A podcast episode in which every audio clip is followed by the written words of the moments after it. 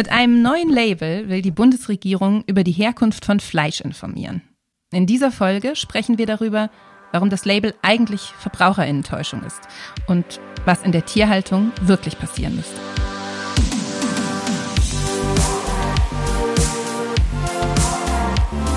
Willkommen zu Theory of Change. Wir sind Katrin Beushausen und Antonia Becher. Das ist der Podcast, in dem wir über Politik sprechen und wie wir sie verändern können.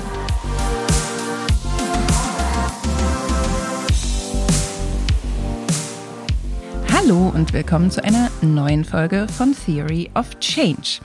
Mein Name ist Katrin Beushausen. Ich bin heute nochmal alleine am Mikrofon, denn Antonia, meine Co-Host, ist immer noch im Sabbatical und wandert gerade durch den Kaukasus. Aber dafür bringt diese Folge ein ganz besonderes Wiedersehen oder Wiederhören, denn ich habe einen Gast und dieser Gast ist Chris Medmann, mein ehemaliger Co-Host. Hallo Chris, voll schön, dass du da bist.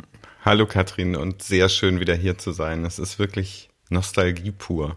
Ja, das finde ich auch. Und bevor äh, Chris sich entschieden hat, mein Herz zu brechen und äh, Campec zu verlassen, haben wir hier zusammen diesen Podcast bestritten. Ähm, Chris, du bist dann ja gewechselt. Ich habe irgendwie, als ich darüber nachgedacht habe, gemerkt, dass du eine Affinität auf jeden Fall für englischsprachige Organisationsnamen hat, die sich irgendwie so komisch zusammensetzen. Von Camp Act, also Kampagnen machen und Action äh, handeln bist du jetzt zu Foodwatch gegangen und du guckst jetzt Essen an, also ist das richtig? Ja, der Vorteil bei diesem englischen Begriff ist, dass die meisten Leute ihn entziffern können. Das ist insofern ein kleiner Karrieresprung, würde ich sagen. Das ist einfacher fällt zu erklären, was ich arbeite. Dann erzähl doch mal, was macht denn Foodwatch für die, die euch nicht kennen? Also Foodwatch ist eine Organisation, die sich für zum Beispiel deine Rechte als Verbraucherin einsetzt. Vielen für das Dank. Recht auf Nahrung, sagen wir allgemein, wo man jetzt sofort denkt, na, aber hier leidet doch niemand Hunger bei uns. Ähm, es geht aber darum, dass wir alle das Recht haben auf ehrliche Nahrung. Das heißt, wenn im Supermarkt eine Verpackung zu sehen ist, dass da auch draufsteht, was wirklich drin ist. Es geht um gesunde Nahrung, dass sie nicht verunreinigt ist. Und es geht aber auch um Nahrung, die, die, ich sage mal, die Grenzen unseres Planeten achtet. Ähm, so dass wir als VerbraucherInnen in den Supermarkt gehen können und wissen, das, was wir hier kaufen, das macht jetzt nicht die Umwelt kaputt oder quält die Tiere. Cool, das hört sich richtig gut an. Und ähm, wenn ich das so höre, ihr seid dann tatsächlich eher als Campact auch eine Expertenorganisation. Das kriegt man ja auch so ein bisschen mit in eurer Arbeit. Ihr macht sehr viel Studien, sehr kompetente und tiefgreifende Statements und ja. Untersuchungen zu diesen Themen rund um Ernährung und Verbraucherschutz im Bereich Ernährung. Ähm, und heute wollen wir gemeinsam über ein Thema sprechen, was, glaube ich, viele von euch da draußen bewegt und uns alle irgendwie betrifft. Wir wollen nämlich über Tierhaltung sprechen. Und das ist ja auch bei euch ein Thema, Chris. Vielleicht kannst du da mal kurz sagen, wo seid ihr da gerade dran? Was passiert da gerade? Foodwatch arbeitet schon lange am Thema Tierhaltung und dem Wohl der Tiere. Jetzt ganz aktuell umtreibt uns aber die Pläne, umtreiben uns die Pläne des äh, Bundeslandwirtschaftsministers Cem Özdemir. Ähm, der möchte, dass auf allen Produkten ein Tierhaltungslabel prangt, auf allen ja, tierischen Produkten. Und da ist er ja nicht der Erste, der muss man sagen, oder? Ja, das stimmt. Das hat eine lange Vorgeschichte. Auch Julia Klöckner wurde mit dem Thema schon mal irgendwie ja. Und ich glaube, auch Christian Schmidt hatte das Thema schon. Also es ist wirklich eins, was die LandwirtschaftsministerInnen äh, seit einiger Zeit umtreibt. Bis jetzt ja ohne Erfolg. Ich erinnere mich, dass wir auch, beziehungsweise du eigentlich, bei Campback dazu auch gearbeitet hast. Das war damals das Klöckner-Label, ähm, mhm. was dann nicht gekommen ist. Jetzt ja. also neuer Anlauf, wenn ich das richtig verstehe. Jetzt neuer Anlauf und ähm, ich verrate hoffentlich nicht zu viel, wenn ich sage, dass wir da schon an der einen oder anderen Stelle nicht so ganz glücklich sind. ich glaube, das ist mittlerweile allen klar, dass es in diesem Podcast eigentlich kein Thema gibt, bei dem wir ganz zufrieden sind, sondern dass irgendjemand ein Haken dran ist, wenn wir über was sprechen oder ein Problem äh, existiert, das wir angehen müssen. Ähm, vielleicht können wir einmal ganz kurz sagen, was es eigentlich mit diesem Label auf sich hat. Ich kann ja mal sagen, wie ich das verstehe und dann kannst du als äh, Experte noch ergänzen und mir sagen, wo ich falsch liege. Aber ähm, also dieses, diese Idee, dass äh, tierische Produkte, insbesondere Fleisch vor allen Dingen jetzt erstmal ähm, gekennzeichnet werden sollen, dass man also als Verbraucherin weiß, ähm, aus welcher Haltung kommt das. Das ist wie gesagt schon länger Thema. Das gab es auch schon unter vorangegangenen ähm, Agrarministerinnen. Und ich erinnere mich noch, dass ein großes Thema bei Christian Schmidt und bei Julia Klöckner immer war, dass dieses Label nur freiwillig kommen sollte. Also dass man sich so ein ja. bisschen aussuchen konnte, kann ich jetzt mein Fleisch kennzeichnen oder nicht. Und das stellt natürlich dieses ganze Prinzip von Transparenz in Frage. Wenn das sozusagen nur die Leute draufschreiben, bei denen eh alles Tutti ist, dann haben wir ganz viel Fleisch, über das wir als Verbraucherin eben nichts wissen. Und das hat sich jetzt immerhin, wenn ich das richtig verstehe, geändert. Das heißt, das Label, was jetzt kommt, soll verpflichtend sein auf zunächst Schweinefleischprodukten, äh, also Frischfleisch, Schweinefleisch im Supermarkt. Genau. Und das heißt jetzt aber nicht mehr Tierwohl-Label, so hieß das früher unter Klöckner, sondern das ist jetzt ein Tierhaltungslabel. Das heißt, es ist erstmal sehr viel neutraler und zeigt auf so einer Skala von eins bis fünf, welche Tierhaltung in dem Stall beziehungsweise auch bei der Schlachtung sozusagen vorgeherrscht hat, aus der dieses Fleisch kommt. Ist das richtig? Ja, bei der Schlachtung, da bin ich mir tatsächlich jetzt auch gerade nicht ganz sicher. Also vor allen Dingen geht es um die Haltung der Tiere im Stall. Ähm, und da gibt es dann eben von der Stufe 1, das sind die gesetzlichen Mindeststandards, bis Stufe 5, das ist dann der Biostandard, gibt es halt so, ein, ja, so eine aufgefächerte Kategorie.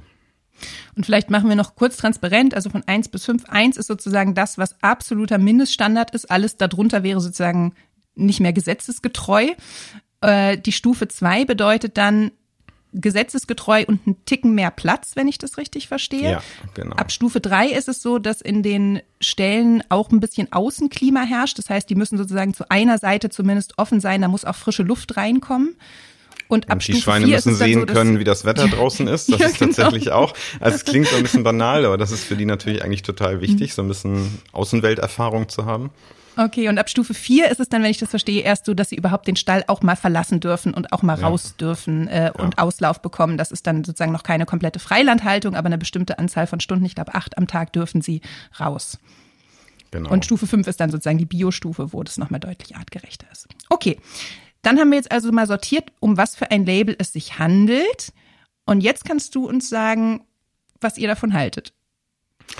Naja, ich will vielleicht erstmal so viel sagen, ähm, wir kennen doch alle die Eierkennzeichnung. Da haben wir ja im Prinzip schon so ein ähnliches mhm. Label, wo auf jeder Eierpackung draufsteht, ist das Freiland, ist das Käfig, ist das Biohaltung. Ähm, und wir stellen aber fest, dass sich die Situation der Legehennen eigentlich nicht verändert hat durch dieses Label, obwohl ähm, mehr Leute sicher Freiland und Bio-Eier kaufen als mhm. vorher. Ähm, wenn man sich aber anguckt, es gab jetzt gerade wieder eine Studie aus der Schweiz, dass 97 Prozent aller Legehennen, diese Zahl muss man sich klar machen, 97 Prozent aller Legehennen haben ein gebrochenes Brustbein oder ein verheiltes gebrochenes Brustbein. Also den Tieren geht's okay. nicht gut und das geht über mhm. alle Haltungsstufen hinweg. Okay, das ist ganz und schön krass. Für mich ist das so ein bisschen wie so ein Zaubertrick. Bei einem Zaubertrick geht's ja immer darum, ich muss irgendwas machen, wo die Leute alle hingucken und dann sind sie abgelenkt und dann passiert das Wesentliche an anderer Stelle.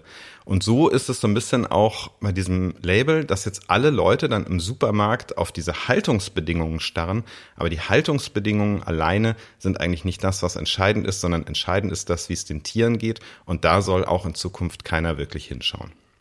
Wow, okay.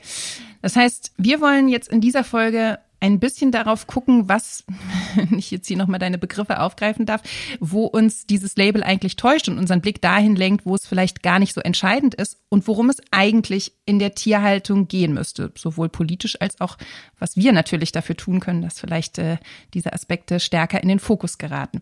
Das schauen wir uns jetzt an. Ich habe ein bisschen Angst, was ich gleich alles erfahren werde, aber ich freue mich auf die Diskussion.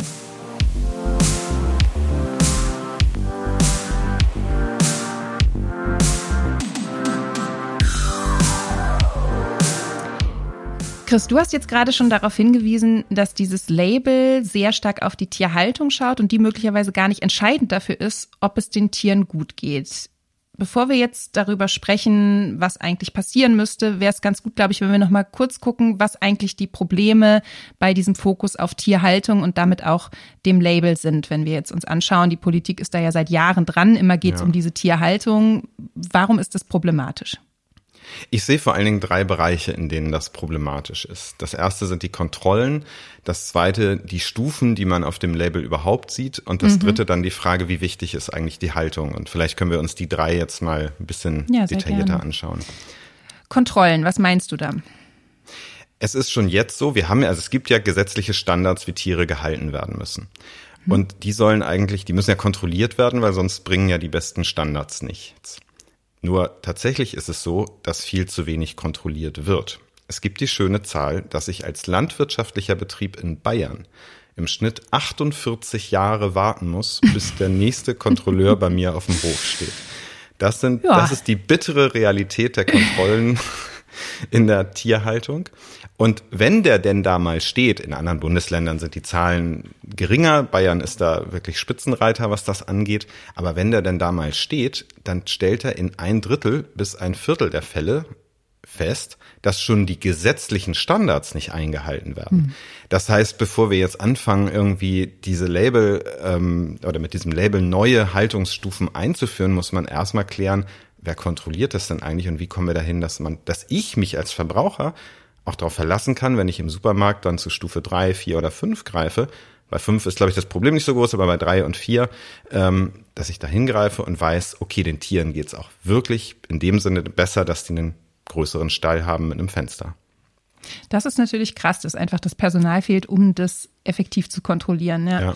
Ich habe auch das Gefühl, dass sozusagen, wo das immer wieder auf total erschreckende Weise sichtbar wird, sind diese Enthüllungsvideos. Es gibt ja immer wieder Tierrechtsaktivisten, die dann es schaffen, ja. in irgendwelche Ställe reinzukommen und dort Aufnahmen zu machen. Und das ist wirklich erschreckend, äh, was da zu sehen ist in Stellen, die sozusagen ja, offensichtlich sozusagen nicht regelmäßig kontrolliert werden, wo einfach massives Tierleid herrscht. Und wenn da schon mal eine Leerstelle ist, dann sehe ich, dass es extrem schwierig ist, durch ein Label zu suggerieren, dass die Haltungsbedingungen besser sind, wenn sie gar nicht überwacht werden können.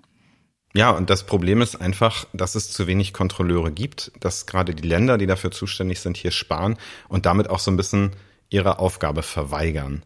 Und bei diesem Verweigern würde ich sagen, sind wir dann auch schon beim zweiten Punkt, nämlich, dass ich sagen würde, so ein Label ist ein Stück weit auch Politikverweigerung. Da will mhm. die Politik, die traut sich nicht, selber Regeln zu setzen, sondern macht so einen Katalog von, ich sag mal, welche Qualstufe ist Ihnen als äh, Verbraucherin denn genehm? Was finden Sie okay? Und das dürfen Sie dann im Supermarkt äh, auswählen. Ja, ich weiß noch, also wir haben ja auch bei Campact, auch wir beide zusammen übrigens, ja auch Agrarkampagnen ja. gemacht. Und ich erinnere mich noch, wie erschreckend das immer war, wenn man sich anguckt, was eigentlich die gesetzlichen Mindeststandards sind. Insbesondere, wenn man auf so eine ganz basale Größe wie den Platz guckt. Also wie viel Platz hat eigentlich so ein Schwein im Stall? Ähm, ich bin jetzt ehrlich gesagt nicht mehr ganz sicher, wie viel Quadratmeter das sind. Vielleicht kannst du das beantworten. Aber ich weiß noch, dass insbesondere damals bei der Tierwohlinitiative, wo es darum ging, den Tieren soll es besser gehen, die sollen mehr Platz im Stall haben. Das war ungefähr so der Effekt, Effekt von zwei DIN A4 Blättern, die die dann mehr Platz haben. Und das sollte sozusagen schon suggerieren, dass das ein Riesenfortschritt für das Tierwohl mhm. ist, wo man sich denkt, okay, diese Mindeststandards und auch das, was sozusagen schon ein bisschen besser ist, sind eigentlich katastrophal, wenn man sich überlegt, was bedeutet das eigentlich für das einzelne Tier.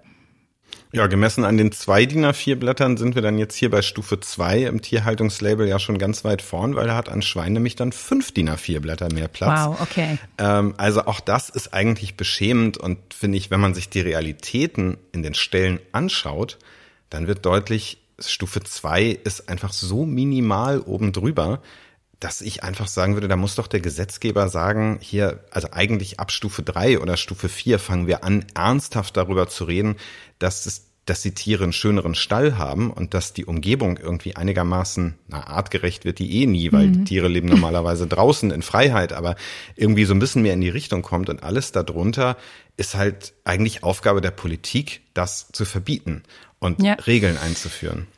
Da muss man jetzt natürlich äh, auch sagen, Aufgabe der Politik ist es natürlich auch, diesen Umbau mit zu strukturieren, denn wir wissen ja, dass sozusagen für viele Landwirte richtig, ja. diese massiven Umbauten ein Riesenproblem sind. Das heißt, auch hier ist finanzielle Unterstützung vonnöten. Dazu kommen wir aber noch, das sei hier sozusagen nur mal kurz angerissen, aber ich glaube, der Punkt, dass wir hier äh, sozusagen Gesetzesstandards haben, die eigentlich tierschutzwidrig sind und dass auch sozusagen leicht verbesserte Standards immer noch weit entfernt davon sind, auf sozusagen dem Papier, die Haltungsbedingungen, um die es da geht, dass die irgendwie auch nur in die Nähe von dem kommen, was artgerecht ist, das bleibt hier vielleicht mal festzuhalten. Und man muss sich klar machen, wenn ich als Verbraucher oder Verbraucherin dann fünf Stufen zur Auswahl habe, dann gehe ich in den Markt und sag, na ja, also so richtig viel Geld habe ich nicht, aber mit Stufe drei, da tue ich ja sicher schon, das ist ja so in der Mitte, das ist ja auf jeden Fall schon ein Sprung. Und da finde ich, wird dieses Label dann auch so ein Stück weit Verbrauchertäuschung, weil man irgendwie so sagt, naja, so eins, zwei, drei, vier, die sind irgendwie wahrscheinlich, haben die so einen ähnlichen Abstand, was überhaupt nicht stimmt. Und dann kommt plötzlich mhm. Stufe fünf Bio, was ein signifikanter Unterschied ist. Ähm, da wird man einfach so, ja, also so ein bisschen hinters Licht geführt, was eigentlich besser ist für die Tiere. Ja, da finde ich übrigens auch ganz interessant, äh, dass bei diesem neuen Label, das jetzt ja auch nicht im Sinne einer Ampel sozusagen auch sowas äh, klar macht, wie irgendwie die, nur die fünfte Stufe ist dann grün und da ist dann wirklich gut oder so, sondern es ist ein relativ neutral gehaltenes Label, wo diese Zahlen, wie du mhm. sagtest, so ein bisschen gleichwertig nebeneinander stehen und man eben nicht signalisiert bekommt, erst ab einer bestimmten Stufe sind wir eigentlich in einem Bereich, wo wir überhaupt von Tierwohl sprechen können. Wobei jetzt, glaube ich, müssen wir auf den dritten Punkt kommen, den du angerissen hast, denn dass diese Vorstellung von Tierwohl sich allein durch, wie groß ist der Stall, bemessen lässt, das ist ja, glaube ich, was, was ihr kritisiert, wenn ich dich richtig verstanden habe, weil ihr sagt, es geht gar nicht so sehr in allererster Linie nur um die Haltungsbedingungen, sondern vor allen Dingen darum, sind die Tiere gesund, ist also dieses Tierwohl wirklich messbar sozusagen beim einzelnen Tier. Ja, und da, glaube ich, leiden wir alle unter der Illusion, dass diese Tierhaltungsbedingungen am Ende so entscheidend sind. Also die Frage, wie ist der Stall gebaut, strukturiert und so weiter. Mhm. Das ist sicher nicht zu vernachlässigen. Aber ich, es gibt haufenweise Untersuchungen. Ich nenne jetzt nur eine aus Dänemark, die sich äh, über alle Haltungsstufen hinweg Schweineställe angeschaut haben und haben festgestellt, ungefähr ein Drittel der Tiere sind krank. Also ich merke gerade, ich bin schon so tief in dem Thema drin, dass mich das eigentlich nicht mehr schockiert zu sagen, ein Drittel aller Tiere sind krank. Aber das ist halt ein Drittel aller Tiere. Und die sind krank über alle Haltungsstufen hinweg. Das heißt, ähm, letzten Endes, ich sag mal, ist es ein bisschen egal, in welchem Stall die stehen, wenn die krank sind, weil es geht mhm. denen nicht gut. Und das findet in diesem Label überhaupt keine Berücksichtigung. Ja. Und wenn ich mich richtig erinnere, wir haben ja äh, selbst auch mal zusammen eine Agrarkampagne gemacht, da ging es um besonders große Ställe, aber in dem Zusammenhang hat uns auch diese Frage mit Tiergesundheit interessiert. Und diese Krankheiten, die Schweine, aber auch Milchkühe und Hühner, du hast von den gebrochenen Brustbeinen gesprochen, die die haben, das sind sozusagen jetzt nicht Krankheiten, die äh, zwingend dadurch kommen, du sagtest das schon, eine bestimmte Haltungsform äh, befördert das, sondern das liegt daran, dass die Tiere im Grunde genommen für die industrielle Produktion gezüchtet ja, sind, genau. dass sie einfach grundsätzlich auf eine Art und Weise gezüchtet und äh, genutzt werden, die nicht artgerecht ist und die dann eben dazu führt, dass Schweine Gelenkentzündungen bekommen, dass sie Lungenentzündungen bekommen, wenn sie zu lange im Stall stehen oder dass Hühner eben so gezüchtet werden, dass sie so große Brüste bekommen, dass die Brustbeinmuskulatur das nicht mehr halten, äh, halten kann und die Knochen mhm. brechen. Also das heißt, hier haben wir wirklich was, was gar nicht mit der Haltung zu tun hat, sondern eher mit unserer Art und Weise, wie wir Tiere für die industrielle Produktion und den Konsum herangezüchtet haben. Um es mal in einem ganz krassen Gegensatz zuzuspitzen, moderne Hochleistungskühe geben 60 Liter Milch am Tag. Ja? 60 Liter Milch am Tag. Die sind einfach, nach ein paar Jahren sind die fertig, die sind durch, die sind einfach körperlich am Ende. Und da ist es völlig egal, ob die Sonne in den Stall scheint ähm, oder draußen die Vögel zwitschern und die Kuh kann das hören, die ist einfach am Ende. Und das ist sozusagen, das setzt am völlig falschen Ende an, diese ganze Sache mhm. mit dem Stall. Und da sind wir, glaube ich, bei einem ziemlich grundsätzlichen Problem angekommen, nämlich, dass die Politik, und das ist jetzt ja vielleicht auch erstmal auf eine bestimmte Art und Weise nachvollziehbar, wenn man weiß, Kontrollen sind schwierig, da braucht es total viel Personal, in jeden Betrieb reinzugehen und so, gerade bei der wahnsinnigen Anzahl von Nutztieren, die wir in Deutschland haben. Die Politik setzt sozusagen bei was an, was sich irgendwie auf dem Papier ganz gut überprüfen lässt, genau. nämlich wird der Stall größer gebaut oder wird da jetzt eine Wand rausgerissen, damit die Tiere das Sonnenlicht sehen oder so.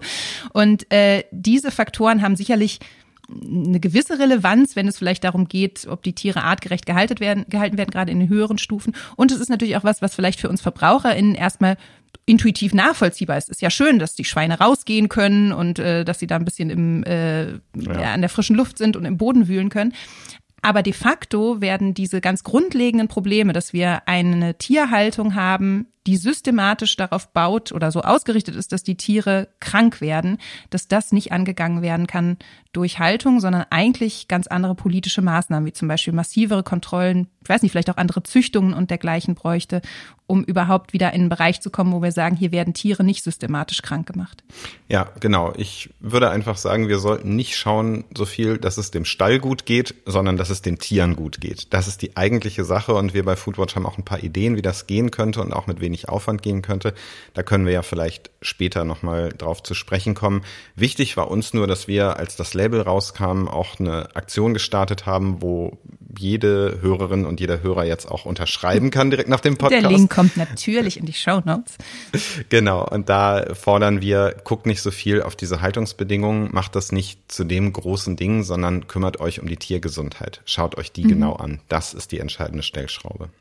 Ja, und da steckt natürlich eine massive systemische Frage drin, finde ich. Denn wir haben jetzt von dir gehört, sozusagen ein großes Problem ist eben, dass es viel mehr Kontrollen bräuchte, dass es wahrscheinlich auch, das war jetzt eher implizit, aber große finanzielle Unterstützung bräuchte, um Landwirte sozusagen erstmal dahin zu bringen, dass die Haltungsbedingungen besser sind, aber auch zum da Beispiel. Da muss ich aber ganz kurz mal äh, einhaken. Also das höre ich auch der Bauernverband, der sagt ja ganz oft, ähm, oh ja, das mit dem Label, ah, das wird jetzt eine richtig schwierige Angelegenheit, ihr müsst erstmal Geld auf den Tisch legen. Die deutsche Landwirtschaft bekommt Milliarden Subventionen in jedem, äh, jedes Jahr. Also da, da fließt richtig viel Geld von der EU. Deswegen, du hast recht, ähm, es braucht Geld, aber dieses Geld mhm. ist da und es muss nur richtig eingesetzt werden. Äh, genau, aber also da, oh Gott, wir kommen hier von, vom Hölzchen aufs Stöckchen. Wir können, glaube ich, nicht jedem äh, Diskussionsfaden hier nachgehen. Aber sozusagen, wie die Agrarsubventionen der EU verteilt werden, das ist ja genau so eine systemische Thema, Frage, ja. die Bindung an Flächen und so. Aber wir, ich, ich fürchte, wir müssen das hier sozusagen in der Detailtiefe abbinden und vielleicht noch mal kurz auf den Punkt zurückführen, der mir jetzt wichtig ist. Wenn wir gucken, dass es eigentlich darum geht, Tiergesundheit äh, zu einem sozusagen zu dem Faktor zu machen, den sich die Politik zu eigen macht, der zu, den es zu überprüfen gilt, wenn wir dahin kommen wollen, dass wir artgerechtere, äh, eine artgerechtere Tierhaltung haben, was ja auch das ist, was viele VerbraucherInnen wollen, dann braucht es de facto viel, viel mehr Kontrollen. Es braucht viel komplexere Kriterien, um sowas wie Tierhaltung und Tierwohl zu bewerten. Ja. Und das steht in einem krassen Missverhältnis zu der unglaublichen Masse an Tieren, die wir in Deutschland als Nutztiere halten. Also allein bei Schweinen, für die jetzt ja das Label kommt, haben wir über 22 Millionen Schweine man kann sich das jetzt mal ausrechnen, wie viele ja. Kontrolleure man brauchte, um die Betriebe irgendwie durchzugehen, in denen ja zum Teil auch Zehntausende Schweine ähm, zusammengepfercht sind. Das heißt, wir haben im Grunde genommen, glaube ich, auch das Problem, dass unsere industrielle Tierhaltung allein zahlenmäßig gar nicht darauf ausgerichtet ist und es gar nicht geleistet werden kann, das, die Tiergesundheit und das Tierwohl in dem Maß zu gewährleisten. Und da kommt man, finde ich, an den Punkt, wo man sagen muss, das Ziel müsste eigentlich sein, um das alles zu ermöglichen, Tierbestände massiv zu reduzieren. Ja, dem kann ich nur zustimmen. Wenn wir gesundere Tiere wollen, dann brauchen wir weniger Tiere. Das ist aus verschiedenen Gründen gar nicht anders machbar. Ja. Und wir gucken deswegen jetzt auch gleich nochmal, äh, wie das eigentlich gehen kann, Tierbestände zu reduzieren. Ich würde aber gerne noch mal kurz, weil du gerade sagtest, aus verschiedenen Gründen ist es sinnvoll, zwei dieser Gründe auch noch mal stark machen, denn die kommen, finde ich, noch mal dazu, wenn man sich ein bisschen von dem Thema Tierwohl löst muss man ja sagen, dass an diesen Tierbeständen auch noch ganz andere Sachen dranhängen. Und ich finde, eine Sache, die wirklich in den letzten Monaten akut spürbar geworden ist, ist, dass wir wahnsinnig viel unserer landwirtschaftlichen Erzeugnisse in die Tierproduktion stecken. Also ja. was an Getreide, Soja, Weizen, Mais verfüttert wird, sind wahnsinnige Mengen im Vergleich zu dem, was für den menschlichen Ver Verzehr direkt produziert wird. Und das wird natürlich jetzt massiv spürbar in einer Situation, wo wir eine große Ernährungskrise ausgelöst durch den Ukraine-Krieg haben. Ja, genau. Dieser Punkt ist wirklich total wichtig, äh, sich immer wieder zu vergegenwärtigen. Und das zeigt eben auch die Ukraine-Krise, dass wir viel zu viel des Getreides, das wir zum Beispiel nutzen könnten, um die Welt zu ernähren und uns mhm. zu ernähren, das geht halt in die Ernährung der Tiere. Und das ist natürlich gerade von der Situation, wo es jetzt droht, knapper zu werden, ist das natürlich fatal, dass wir unsere Tiere füttern, aber die Menschen nicht.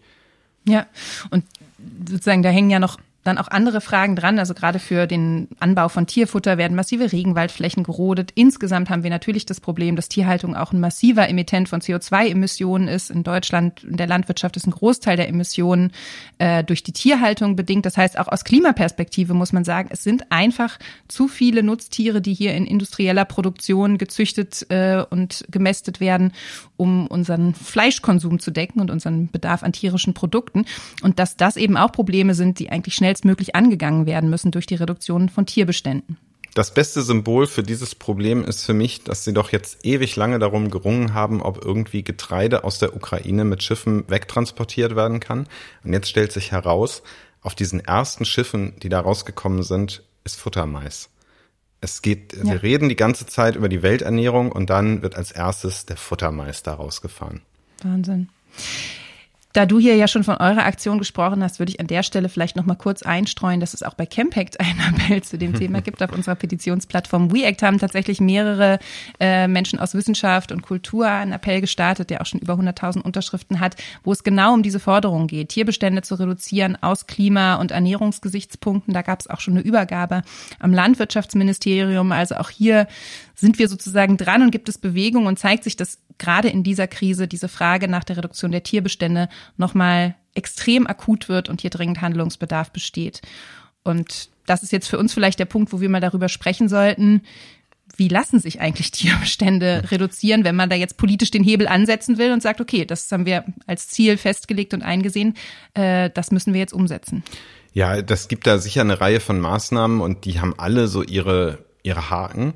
Ich glaube, das liegt aber auch daran, dass das eigentlich eine Forderung ist, die noch nicht salonfähig ist, sag ich mal, Tierbestände mhm. reduzieren.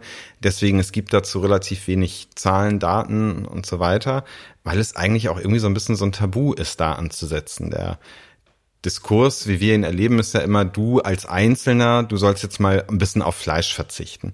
Und sicher ist auch dieses sozusagen der Einkaufskorb ist da richtig, weswegen ich sagen würde, als erste Maßnahme sollte man auf Fleisch die Mehrwertsteuer erhöhen, weil Fleisch momentan als Nahrungsmittel mhm. reduzierten Mehrwertsteuersatz hat.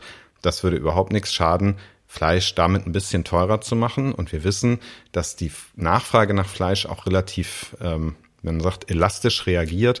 Das heißt, wenn ich das Fleisch nur ein bisschen teurer mache, dann sinkt auch sofort der Konsum. Ja, okay. Das heißt, man würde versuchen, auf der Nachfrageseite sozusagen zu schrauben durch Abgaben. Äh, da stellt sich allerdings dann tatsächlich natürlich so ein bisschen die Systemfrage, denn wenn wir mehr Steuern erheben, wird das Produkt zwar teurer, aber bei den Bauern kommt jetzt unmittelbar erstmal nicht mehr an eigentlich. Das ja. heißt, wenn sich dann sozusagen die Nachfrage verringert, weniger Absatz gemacht werden kann, dann wird es bedeuten, dass Bauern massive Verluste ähm, verbuchen, dadurch, dass sie einfach weniger ihre Ware loswerden. So ganz, also das durchschaut man halt nicht, weil man muss sich immer klar machen, dass am Ende beim Bauern nur, was weiß ich, 30, 20 Prozent des eigentlichen Supermarktpreises ankommen mhm. und die gesamte Wertschöpfungskette dazwischen, wie eben auch zum Beispiel die Supermärkte, denen es ja trotz aller Krisen ganz hervorragend geht, ähm, die verdienen weiterhin prächtig Geld. Und ich halt auch ein Szenario für denkbar, dass dieses ähm, sozusagen am Ende dazu führt, dass vielleicht mehr dann ähm, an die Bauern ausgeschüttet wird. Das hängt natürlich mhm. von vielen anderen Rahmenbedingungen ab. Aber erstmal ist die Gleichung nicht, was ich im Supermarkt bezahle, kommt auch tatsächlich äh, beim Landwirt an. Das stimmt natürlich. Ich finde es nur ganz interessant, weil wir in diesem Bereich ja eigentlich, ähm, man hat immer so das Gefühl, diese Fragen, da denken wir ja nicht erst seit gestern drüber nach, wie man das mit der Tierhaltung irgendwie mhm. besser hinkriegt.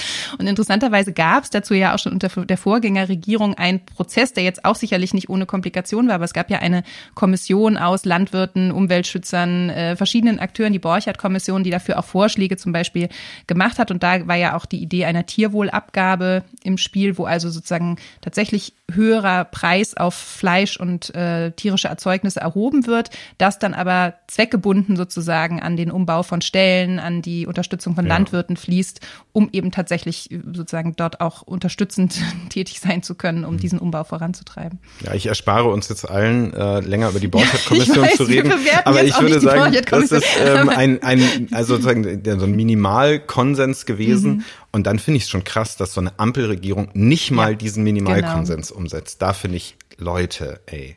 Das würde ich nämlich auch sagen, vor allen Dingen, weil das echt irgendwie so ein, man hat ja immer den Eindruck bei diesen Kommissionen, es ist so ein bisschen Verschiebetaktik und dann wird sowas irgendwie mal in so eine Kommission delegiert und so und dann ist mal ein Ergebnis da und dann zack ist die nächste Regierung da und das Ding spielt keine Rolle mehr. Das ist mhm. schon, schon bitter.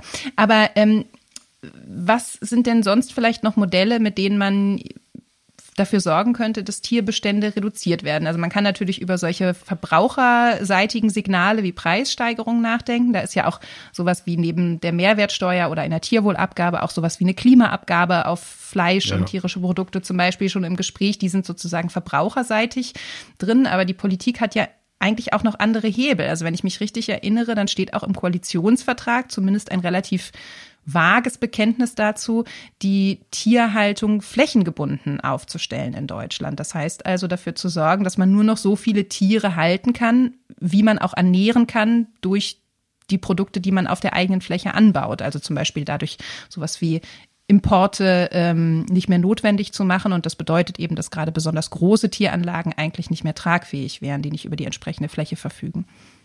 Ja, erstmal finde ich den Ansatz auch naheliegend. Ähm, das hat ja auch zum Beispiel damit zu tun, wie werde ich den Dünger oder also die, die mhm. Exkremente, muss man ja ehrlicherweise sagen, der Tiere, wie werde ich die los? Und äh, da haben wir ja auch ein Problem, dass es zu viel gibt es ist natürlich aber auch zu befürchten, dass die dann letzten Endes nur die große Konzentration in der Tierhaltung abnimmt, dass es eben so wie in Niedersachsen so Regionen gibt, wo sehr viele Tiere stehen und die werden dann einfach woanders hingestellt. Und dann umgeht man damit so ein bisschen dieses, äh, das führt dann am Ende nicht zu einer wirklichen Reduzierung der Tierzahl. Mhm. Aber ja, ich meine, also ich sag mal so, ich würde das begrüßen, wenn aus dem Bundeslandwirtschaftsministerium auch zu dieser Sache, die im Koalitionsvertrag vereinbart ist, mal irgendwie was käme.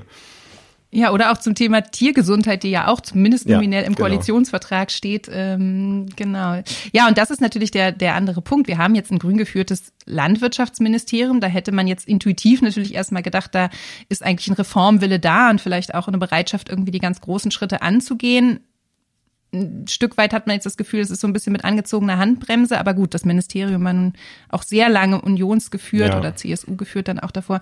Das ist jetzt vielleicht auch nicht von heute auf morgen zu erledigen, dass das da äh, so schnell alles in eine andere Richtung geht. Ja, ich finde, wenn man sich den Kontrast anschaut, es gibt in Deutschland das, ich würde mal sagen, Flagship-Projekt ähm, Tierhaltungslabel. Da fließt gerade alle Energie, die, mhm. die da im Ministerium mobilisieren können, die fließt da rein. Und in den Niederlanden zum Vergleich ist ein ganz anderes Instrument gerade in der Diskussion oder schon in der Umsetzung, nämlich, dass die Regierung dort ähm, den, die Tierbestände tatsächlich massiv reduzieren will. Das ist erklärtes mhm. Ziel der Regierung. Ähm, und die bezahlen zum Beispiel den Landwirten eine sogenannte Ausstiegsprämie und sagen, wenn du hier auf deine Tierhaltung verzichtest und mit deinem Land oder deinen Anlagen hier andere Sachen machst, dann kriegst du von uns eine bestimmte Summe Geld. Ähm, da muss man sagen, in den Niederlanden ist das auch wirklich gerade, also die die Bäuerinnen und Bauern sind not amused, kann man sagen. Also mhm. da geht's auch hoch her. Aber wenn ich einfach mal das Ambitionsniveau vergleiche, auf der einen Seite Özdemir, der da so ein Wohlfühllabel macht, ähm, und auf der anderen Seite eine niederländische Regierung, äh, die wirklich auch mal versucht, diese Tierzahlen runterzukriegen, da würde ich mir doch ein bisschen mehr wünschen. Ja.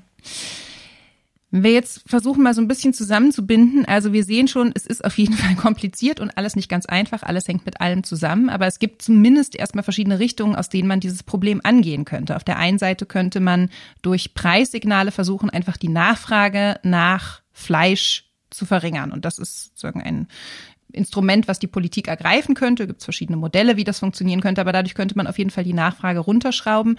Man könnte die Tierhaltung flächengebunden äh, flächengebunden machen oder das festschreiben, dass sie das sein muss und dadurch eben diese große Konzentration in einigen Orten und in ganz großen Betrieben auch zumindest äh, an der Stelle ähm, ausgleichen, so dass wir hier schon mal so leichte Effekte hätten, die sicherlich entlasten und dann eben das Modell durch gezielte finanzielle Unterstützung, Ausstiegsprämien dann dahin zu kommen, dass es einfach insgesamt weniger Tiere gibt, weil Landwirte verzichten. Ich finde, der eine Punkt, der auch noch da dran hängt, darauf, sind wir vorhin so ein bisschen eingegangen, dass natürlich auch ein Anheben der gesetzlichen Mindeststandards, allein schon sowas, was ja. äh, Platz für die Tiere, Betreuung und dergleichen angeht, dass das natürlich auch dazu führen würde, dass Tiere nicht so konzentriert in so großen Massen gehalten werden und dadurch sich automatisch die Tiere verringern, äh, die, die Entschuldigung, die Tierbestände verringern würden und wir gleichzeitig viel fürs Tierwohl und für die Qualität unserer Produkte tun würden.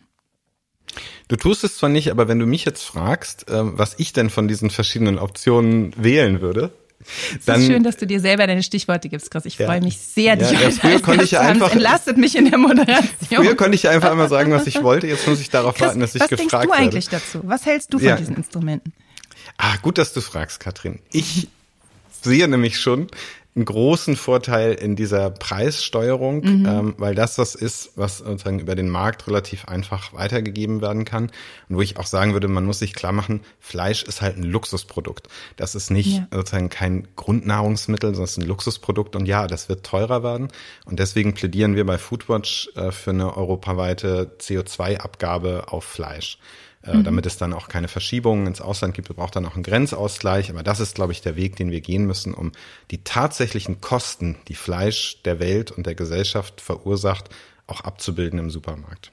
Ja, und bevor jetzt äh, die Opposition oder auch Leute aus der FDP wieder schreien, dass sich dann ja keiner mehr Fleisch leisten kann, dann könnte man ja auch über andere Maßnahmen im Bereich sozialer Gerechtigkeit ja. nachdenken. Einfach mal die Hartz-IV-Sätze oder bald Bürgergeld erhöhen und dann sozusagen auch äh, sozusagen sich dieser Rhetorik vielleicht endlich mal entledigen.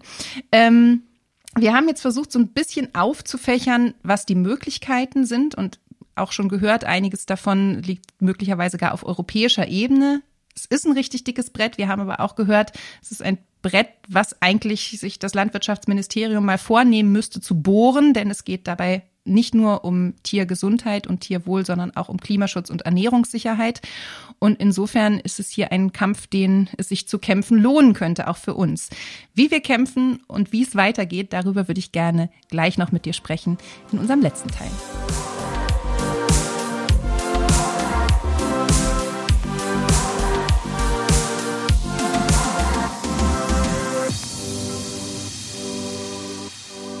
Also, eigentlich müssen wir dafür sorgen, dass es deutlich weniger Tiere bei uns gibt. Was jetzt aber konkret erstmal passieren wird, so lese ich zumindest die Berichterstattung dazu, ist, dass dieses Label kommen wird, was von Özdemir vorgeschlagen wird, das Tierhaltungslabel mit den fünf Stufen. Und eigentlich ist doch jetzt wichtig, dass wir alle uns klar sind, dass mit diesem Label die großen Probleme nicht gelöst sind, sondern dass es weitergehen muss. Ja, das wäre mir auch das Wichtigste, dass wir sagen, dieses Label, da freuen sich sicher auch viele Verbraucherinnen. Ähm, mhm. Und wenn das Label ehrlich wäre und sozusagen auch wirklich was dann aussagen würde, dann bin ich ja auch nicht dagegen. Ich glaube nur, es geht insofern in die falsche Richtung, als wir uns überlegen müssen, ähm, was, was brauchen wir zusätzlich. Das reicht nicht, damit es den Tieren geht. Ja, und nochmal ganz konkret, der Prozess für das Label ist doch jetzt so, dass das im Herbst irgendwie durch Kabinett, Bundestag, wahrscheinlich auch die genau. Länder gehen wird, äh, ähm, also Bundesrat. Und dann kommt das irgendwann. Hast du das Gefühl, dass sich da jetzt noch Sachen verändern können, dass da noch was scharf gestellt wird oder dass da auch große Fragen sind, an denen es noch scheitern könnte? Nein, ich glaube, das ist so, also scheitern wird das nicht. Das ist ja auch im Koalitionsvertrag vereinbart. Mhm. Ähm, ich glaube nur, dass sich das Ambitionsniveau da jetzt nicht deutlich verändern wird. Das bleibt irgendwie ähm, relativ niedrig angesiedelt, sag ich mal. Und was, was man dazu sagen muss, viele sagen ja, hm, Schweine, das reicht doch nicht, Frischfleisch reicht doch nicht. Das will das Ministerium in den nächsten Jahren nachliefern. Also dass diese Label-Thematik mhm. wird uns jetzt noch eine Weile begleiten und es wird immer wieder neue ja, Verordnungen, Gesetze geben, die dann weitere Tiergruppen damit einbeziehen und äh, auch verarbeitete Produkte wollen die machen. Also das wird kommen, so dass wir jetzt schon die nächsten Monate und Jahre uns immer wieder dort werden einmischen können. Okay. Aber dann ist vielleicht für uns alle doch ganz wichtig mitzunehmen, dass wenn das Label kommt, wir uns darüber im Klaren sind, dass mindestens die ersten Stufen, wo es um die gesetzlichen Mindeststandards geht, mit Tierwohl überhaupt nichts zu tun haben. Also, dass wir sozusagen ja. zumindest wissen und möglicherweise auch allen Menschen in unserem Umfeld erzählen, dass äh, wenn wir uns an diesem Label orientieren, dass wir höchstens in den obersten Stufen eigentlich das Gefühl haben, damit eine Verkaufsentscheidung zu treffen, die auf der Ebene, wo Haltungsformen auch was zu Tierwohl beitragen, wir einen positiven äh, Einfluss ausüben können. Ja, wir bei Foodwatch haben uns vorgenommen, diesen ganzen Prozess so zu nutzen, dass wir eben immer wieder sagen, das Label reicht nicht, guckt euch die Zahlen an, guckt euch die Bilder an. Wir müssen über Tiergesundheit reden und wir müssen über etwas reden, was wir leider ein bisschen technisch besserer Begriff ist uns da noch nicht eingefallen, Tiergesundheitsmonitoring und Kontrolle nennen. Und da planen wow, wir tatsächlich okay. auch eine größere Studie, die das dann erklärt, was hinter diesem technischen Begriff steht, die dann Und im Herbst einen besseren Begriff dafür soll. ausdenkt. Ja, ach so, okay. Ja. Das heißt, im Herbst legt ihr Zahlen vor ähm, und auch sowas wie politische Handreichungen, wie man sich diesem Thema nähern müsste? Genau, wir sagen, ähm, dass letzten Endes ganz viele Zahlen und Daten zur Gesundheit der Tiere in den einzelnen Betrieben da sind. Es ist nämlich so, dass in Deutschland, wenn zum Beispiel eine Molkerei eine Milchlieferung bekommt, dann guckt die sich an, wie viel Entzündungszellen von Euterentzündungen können sie daran finden. Das müssen mhm. die allein schon deswegen machen, weil sie die Milch ab einem gewissen Grenzwert nicht mehr in Verkehr bringen dürfen. Und dann wissen sie eben auch, in welchem Betrieb zum Beispiel Kühe extrem viel Euterentzündung haben. Mhm. Und wenn diese Daten, die gibt es dann auch für, also es gibt Schlachtkörperuntersuchungen bei Schweinen und äh, bei Kühen, wo man sehen kann, die haben folgende Krankheiten. Und wenn man das, diese Zahlen, die alle vorliegen in den Schlachtbetrieben, das sind keine öffentlichen Zahlen im Sinne von, dass der Staat die erhebt, aber die liegen alle vor, die könnte man nehmen und gucken, in welchem Betrieb geht's denn den Tieren eigentlich gut und in welchem Betrieb geht's den Tieren nicht gut. Und dann kann man nämlich, wenn man schon meint, nur alle 48 Jahre mal irgendwo eine Kontrolle machen zu müssen, dann kann man ganz gezielt. Dann doch wenigstens dort. Genau, dann, das wäre ja schon eine kleine Verbesserung. Und wenn man das dann noch schafft, häufiger eine Kontrolle loszuschicken, mhm. dann in die Betriebe zu gehen, wo man weiß, da läuft's nicht gut und denen dann auch zu sagen, Leute, ihr müsst hier was ändern. Und manchmal ist es auch so, dass man ihnen erklären muss, macht das doch mal so, versucht das doch mal so, guckt euch doch mal die Melkanlage an, desinfiziert ihr die richtig, weil das kann dann sein, dass da Euterentzündungen draus entstehen. Ähm, und wenn die dann aber irgendwann auch zeigen, sie wollen nicht so richtig, dann kann man Strafen verhängen oder den Betrieb am Ende schließen. Mhm.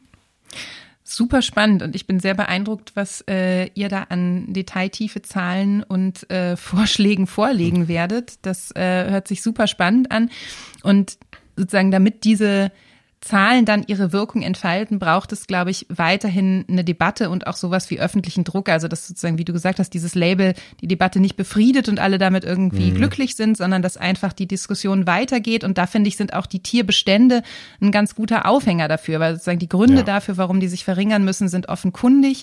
Dazu lässt sich ziemlich gut und transparent kommunizieren. Und deswegen gibt es ja bei uns beispielsweise diese WeEgg-Petition. Ihr habt eure ähm, Aktion dazu. Das heißt, das sind ja auch Wege, wie Menschen und auch ihr da draußen euch einbringen könnt und an diesen Prozessen mit beteiligt sein könnt, zumindest der Gestalt, dass der Druck eben aufrechterhalten wird und wir weiter über Tiergesundheit, Tierbestände und den Umbau der Tierhaltung reden und sich das Ganze eben nicht mit diesem Label erledigt hat, was uns die nächsten Jahre begleiten wird. Das wäre mir hier am Schluss, glaube ich, die allerwichtigste Botschaft. Es gab mal von Julia Klöckner vor zwei Jahren, glaube ich, die Werbekampagne Tierwohl, du entscheidest. Und das ist, es ist wirklich perfide, ist es nicht? Und ich möchte einfach, dass alle, die diesen Podcast hören, mit dem, mit der Botschaft nach Hause gehen, dass sie sich das nicht, diese Verantwortung nicht aufbürden lassen dürfen allein. Wir dürfen nicht so tun, als wenn nur die Verbraucherinnen und Verbraucher am Ende die Verantwortung dafür tragen, weil das überfordert uns. Wir müssen politisch aktiv werden und dafür müssen wir kämpfen. Wir alle müssen aktiv werden, aber nicht mit dem Einkaufskorb, sondern indem wir uns engagieren, auf die Straße gehen und dann für echte Veränderungen kämpfen und wir dürfen uns einfach nicht mit so einem Label abspeisen lassen. Ich weiß gar nicht, was ich diesem zauberhaften Schlusswort noch hinzufügen soll, ähm, außer natürlich zu sagen, dass es mir ein Fest war, mit dir darüber sprechen zu können, Chris. Und ich mich wirklich frage, außer dass ihr offensichtlich sehr spannende Arbeit macht, aber warum du zu Foodwatch gegangen bist und nicht weiter mit mir Podcasts macht, ich verstehe es immer. ähm, du kannst mich jederzeit einladen. Ich komme gern. Ich äh, vielen, vielen Dank dafür, dass du da warst. Vielen Dank für die super spannenden Einblicke in eure Arbeit und zu diesem wichtigen Thema, das uns alle betrifft und sicherlich alle weiter beschäftigen wird. Ähm, ich hoffe, ihr da draußen habt was gelernt und mitgenommen aus diesem Podcast und ich würde mich freuen, wenn ihr uns abonniert, um auch die nächsten Folgen nicht zu verpassen. Auch da wird es um spannende und sicherlich immer wieder auch bedrückende Themen gehen, aber ähm, immerhin können wir was tun und das ist, glaube ich, die Botschaft, mit dir wir euch jedes Mal gerne in den Rest eures Tages entlassen. Vielen Dank, dass du da warst, Chris. Und Danke, dass ich nochmal kommen durfte. Es war eine große Freude ja, und ich habe ich hab abonniert. Der Podcast ist abonniert jetzt. Ähm, insofern Super. kann ich das allen anderen nur nahelegen und ich freue mich, Macht's wenn wir mal Chris. wieder sprechen. Bis zum nächsten Mal und äh, auf Wiederhören.